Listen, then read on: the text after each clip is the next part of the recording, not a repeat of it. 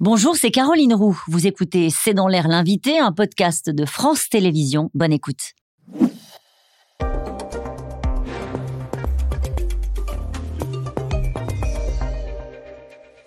Bonsoir à toutes et à tous, c'est dans l'air l'invité. Je reçois aujourd'hui Sylvie Berman. Vous êtes ancienne ambassadrice en Chine et en Russie. Bonsoir. Bonsoir. Vous signez un livre, Madame l'ambassadeur de Pékin à Moscou, une vie de diplomate aux éditions Talendier je reçois une ancienne ambassadrice. Madame l'ambassadeur, pourquoi?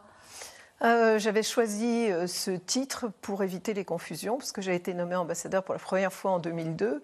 Et à ce moment-là, euh, si vous étiez présentée comme ambassadrice, on vous demandait où était l'ambassadeur, pourquoi c'est pas votre mari qui procédait à telle ou telle cérémonie.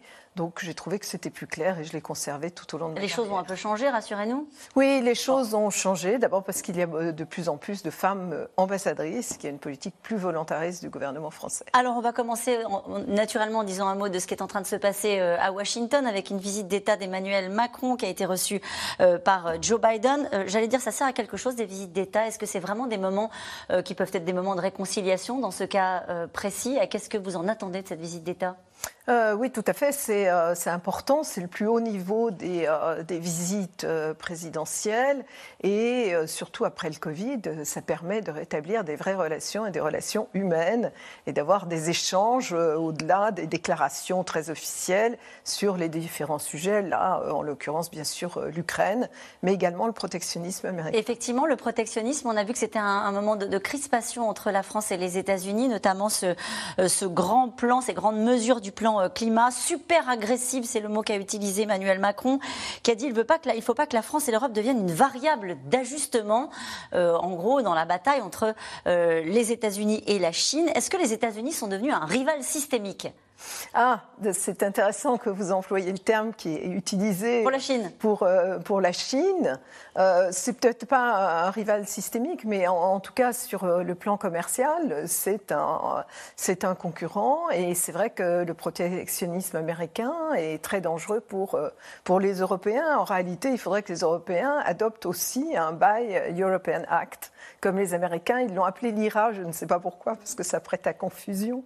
L'IRA, c'est euh, c'est autre chose. Mais euh, effectivement, c'est un sujet important, d'autant plus que bon, l'Europe aspire à une certaine autonomie stratégique, mais ça passe aussi par une euh, autonomie sur le plan économique. Or, on est parfois visé par des sanctions extraterritoriales. Hum. En termes de diplomatique, il se passe des choses importantes quand on fait une visite d'État. On peut en attendre des avancées qu'on n'aurait pas obtenues s'il n'y avait pas eu de visite d'État. Vous voyez ce que je veux dire? Ou est-ce que c'est juste une, un échange d'amabilité devant les caméras?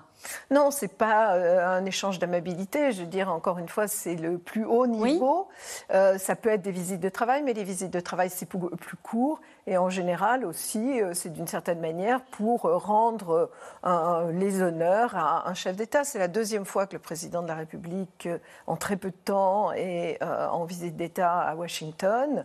Et ça montre aussi que pour les États-Unis, la France est un partenaire privilégié. Alors la Chine, vous la connaissez bien, vous la racontez dans votre livre, vous racontez euh, vos années d'étudiante euh, dans la Chine maoïste, euh, vous racontez les privations, les, traitements des étudiantes françaises, qui n'étaient pas exactement la même que pour les autres étudiants. Vous racontez vos années de diplomate et vous avez vu la Chine changer depuis ces années-là?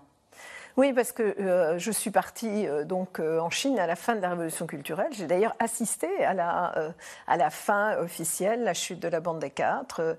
J'ai bon, j'ai repiqué le riz dans les rizières chinoises. J'ai travaillé à la chaîne en usine aussi. C'était le système d'éducation maoïste. C'était à l'époque une Chine misérable et puis très très communiste évidemment. On l'imagine pas aujourd'hui.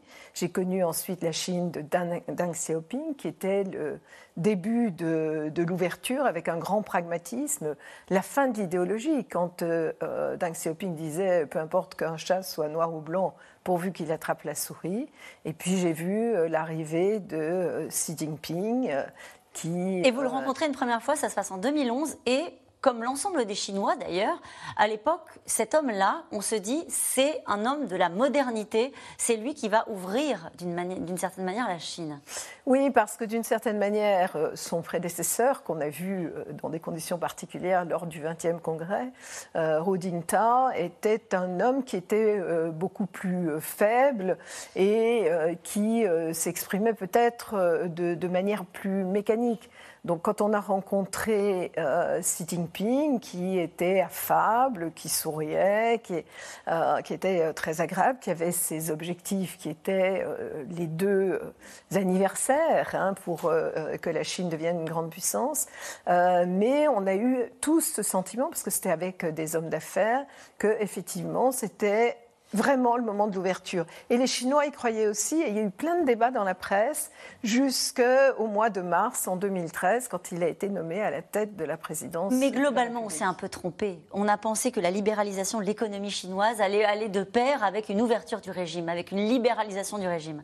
On s'est trompé. Ah ben, on s'est totalement trompé, mais ça, ce sont nos illusions. C'était les illusions de Fukuyama avec euh, la fin de l'histoire, qu'effectivement l'économie allait euh, euh, amener la démocratie. Et je ne pense pas qu'en Chine, on en soit à la veille. Eh bien justement, il y a des mouvements de contestation en Chine. Et je voudrais qu'on écoute ce que dit l'ambassadeur, votre homologue, enfin l'ambassadeur de Chine en France. Il s'appelle Liu Shai. Et voilà sa lecture de, de ce mouvement de contestation en Chine. On regarde il ne faut pas exagérer. Les manifestations, euh, tout d'abord, euh, des, habitants, donc euh, ils sont contre peut-être le confinement, mais après, il y a des, forces étrangères qui utilisent ces éléments intérieurs pour politiser ces, ces événements.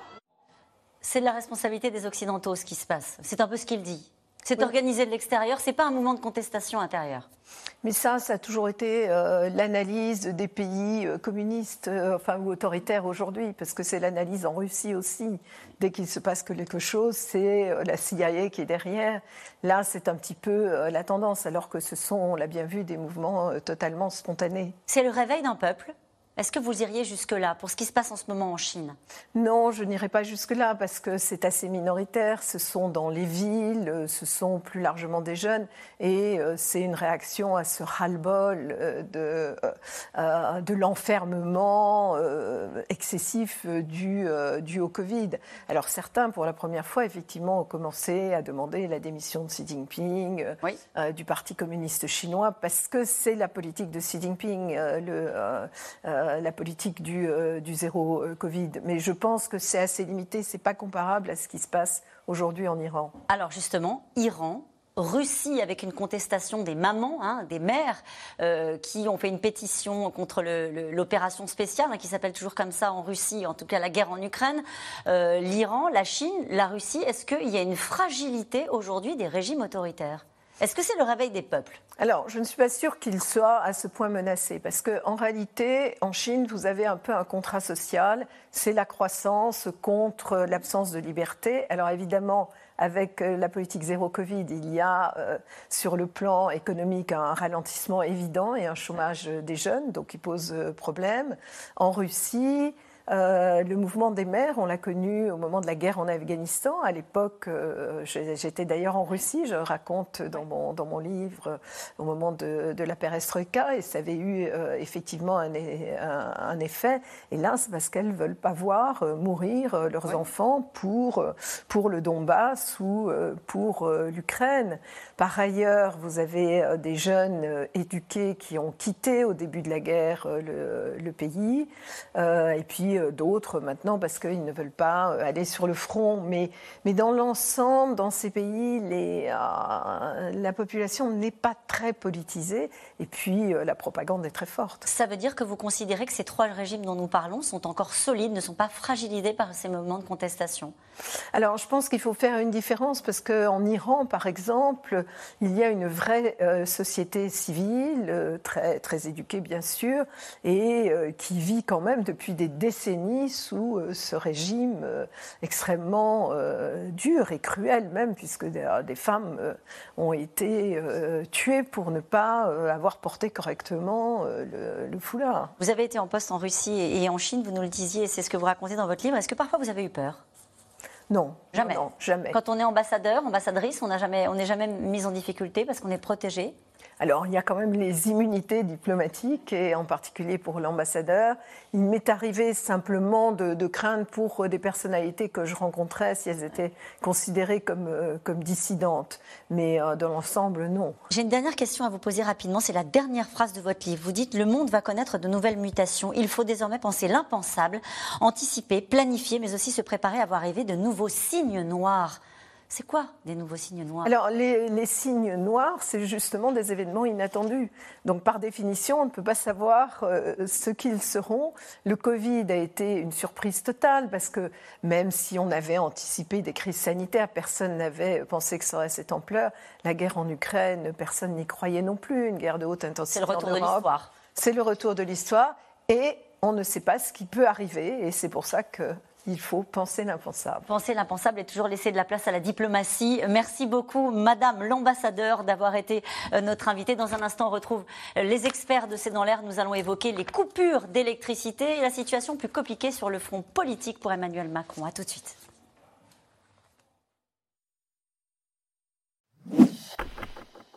Merci d'avoir écouté C'est dans l'air. Comme vous le savez, vous pouvez désormais écouter l'intégrale, mais aussi l'invité ou vos questions à nos experts. Tous ces podcasts sont disponibles gratuitement sur toutes les plateformes de streaming audio. Et pour le replay vidéo, c'est sur France.tv, bien évidemment. À bientôt.